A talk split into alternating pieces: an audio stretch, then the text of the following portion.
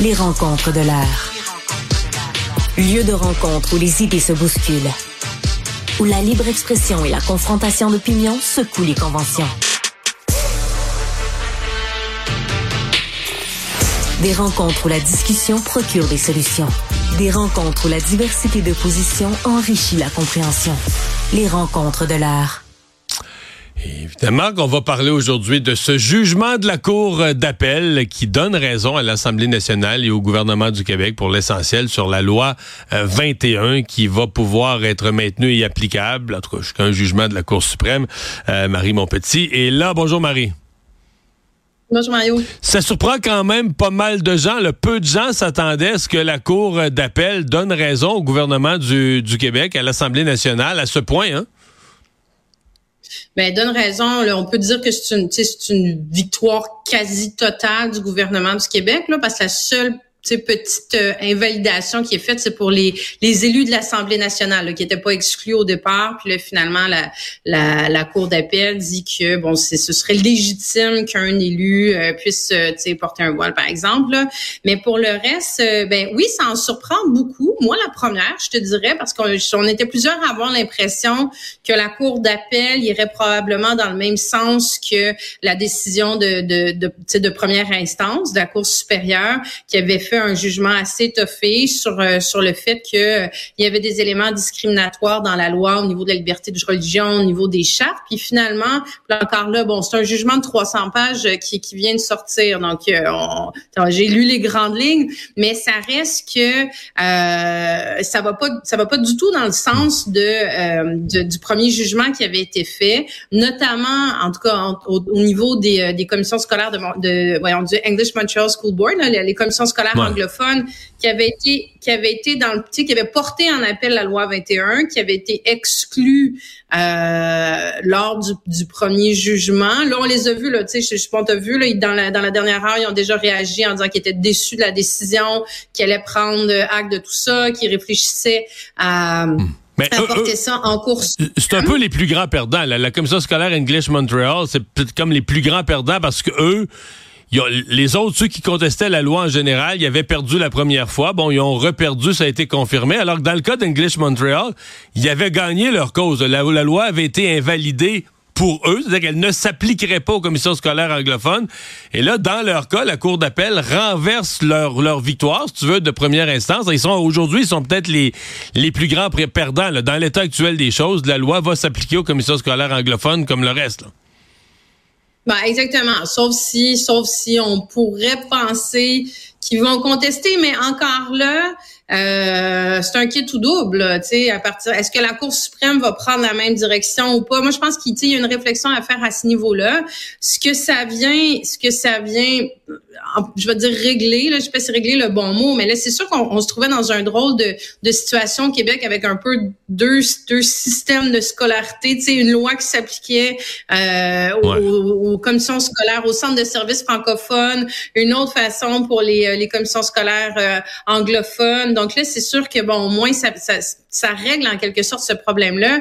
Mais euh, moi, je suis curieuse de voir de voir la, la, suite des choses, Mario.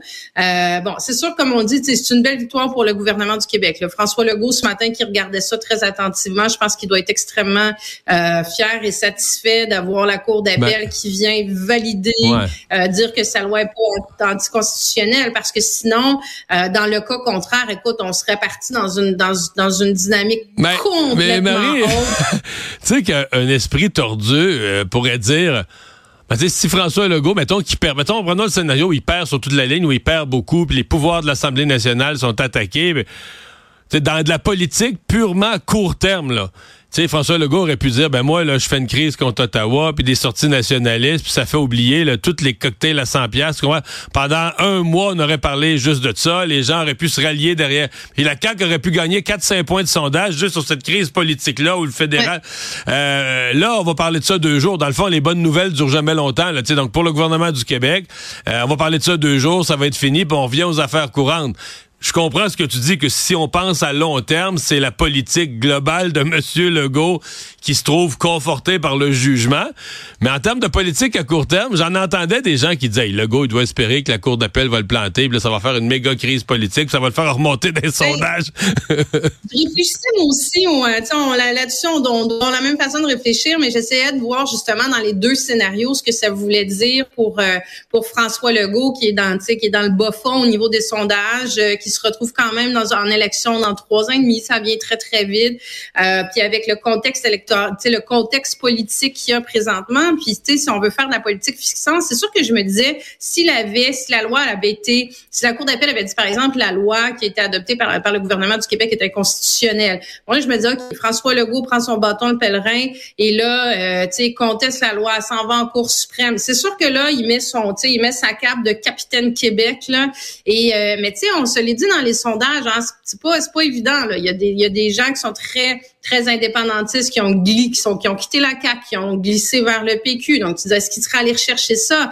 Mais là en même temps, ça veut dire qu'ils ouvrent un front ouvert encore là contre le fédéral. Donc est-ce que dans un contexte où le PLQ remonte, est-ce que là c'est les fédéralistes de la coalition qui seraient partis hmm. vers le PLQ Donc je me disais il y avait un risque pour lui aussi d'un côté comme de l'autre.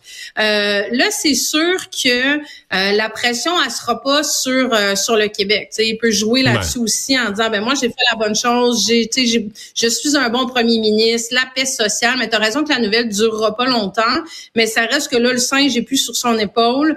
Euh, il, il, il, il, cassera pas des œufs, en fait. Là, il y a comme, il y a pas, il y a pas, il y a pas de risque, là. Il sera pas sans clôture. Il la, la, pression est sur d'autres personnes que sur lui, là. La réaction du Parti québécois, Évidemment, quand les, institutions fédérales ou la Constitution canadienne est interprétée favorablement au Québec, c'est comme les indépendantistes qui perdent un peu des arguments. Tout à l'heure, Pascal Bérubé a réagi au nom du PQ.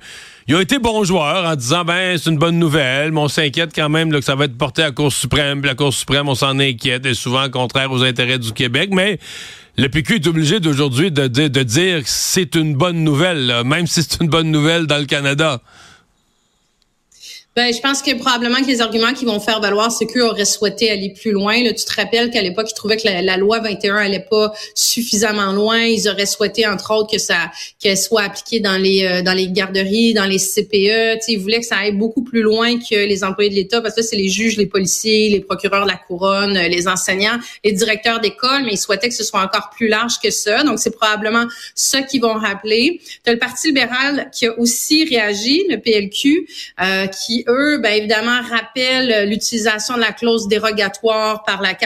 Là, on les voyait un peu venir là-dessus, là, mais de dire que dans une société de droit comme la nôtre, euh, qu'un législateur décide de suspendre des droits fondamentaux de façon préventive sous un baillon avec un argument euh, que tout le monde est d'accord parce que c'est vrai que jusqu'à maintenant, François Legault le rappelait ce matin, si on a un consensus, euh, les gens étaient d'accord, mais tu sais, il n'y a pas d'argument de fonds qui ont été mis dans tout ce débat-là de l'avant.